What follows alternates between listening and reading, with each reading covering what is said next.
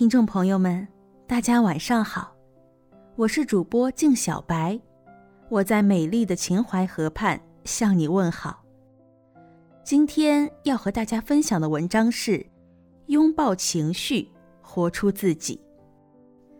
人们似乎总是对自己的负面情绪抱有很大的偏见。小时候明白，哭闹换来的是打骂，微笑礼貌才能换回糖果。长大后明白，抱怨只会拖延时间，却解决不了任何问题。渐渐的，我们被这些错误的认知所同化，认为不好的情绪不可取，甚至会认为拥有不好情绪的自己是可耻的。渐渐的，我们习惯压抑自己的情绪，忽略自己的真实感受。日渐累积，直到某一件小事。也能成为压垮我们最后的一根稻草时，我们才被迫面对真正的自己。关于二零一九年的热搜，成年人的崩溃瞬间，想必大家并不陌生。事情的起因是这样的：一位杭州的小伙子逆行被交警拦下后崩溃大哭，后来经过互联网发酵，引起了无数人的共鸣。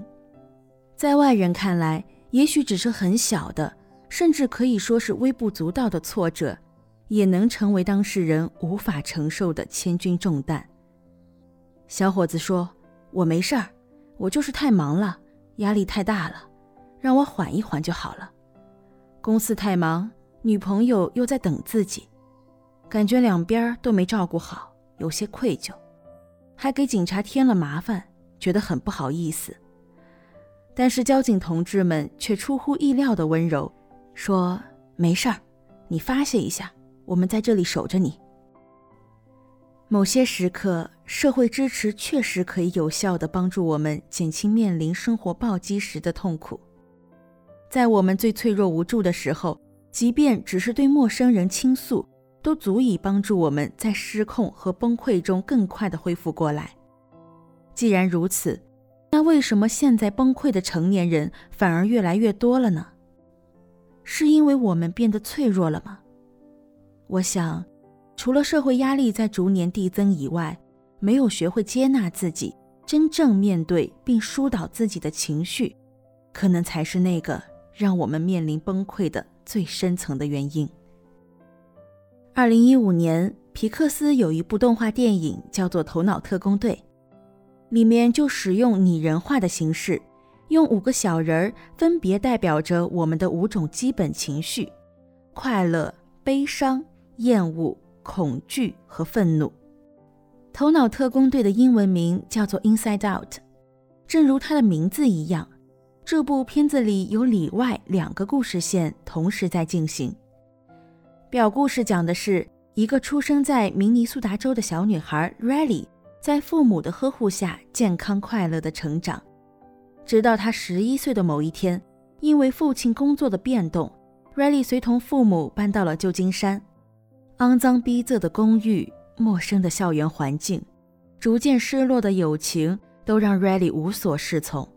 他并没有意识到这些改变对他造成的负面影响，以至于负面情绪不断累积，内心美好的世界渐次崩塌。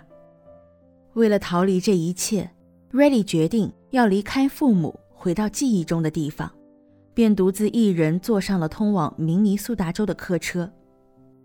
而李故事则是 Riley 头脑中发生的冒险故事。每个人的头脑中都住着五位掌管情绪的小人，从出生开始，这几位伙伴就一直致力于让 Riley 过上幸福快乐的一生。面对破败的公寓、陌生的环境、糟糕的食物，这一切的变故都让那个积极快乐的小女孩高兴不起来了。快乐和悲伤也就此从 Riley 的大脑指挥部中走丢了。于是 Riley 的情绪变得混乱起来，只剩下厌恶、恐惧和愤怒三人。他们无法处理好 Riley 所要面对的糟糕现状。为了使 Riley 快乐起来。快乐和悲伤历经了千辛万苦，重新回到了 Riley 的大脑指挥部中。于是他们挽救了 Riley 的情绪，让 Riley 重新拥抱了父母。经过这一系列的事情之后，他们才明白，Riley 的快乐常常是在悲伤的时候被家人朋友安慰、支持、陪伴之后才会出现的。所以，悲伤和快乐之间有着非常直接的联系。以悲伤为例，当我们在生活中面临某些缺失，悲伤就会作为一种信号和提醒出现在我们的脑海中，告诉我们此时我们有需求和期待未被满足。如果我们一味地忽视这种提醒，悲伤就会变得越来越强大，直到变得足够明显。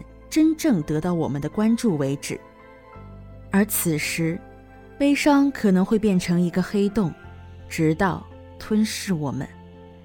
就像影片中的 Riley，他没有意识到搬家之后产生的悲伤对于自己的意义和影响，觉得都是小事儿，并试图忽略或者用快乐去抑制悲伤。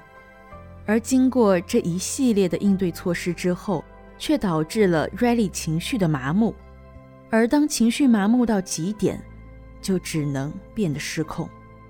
直到 Riley 愿意面对自己，并向父母表达自己的悲伤，在得到父母的理解和支持后，Riley 才真正的拥有快乐。世上无小事，每一个让我们不开心的情绪都值得被拥抱。今晚的你开心吗？如果不开心，可以试着给身边人发个消息，告诉他你此刻的心情。也许事情并不像自己想的那样糟糕。如果你愿意，也可以给我留言。我是静小白，我在生命体世界等你。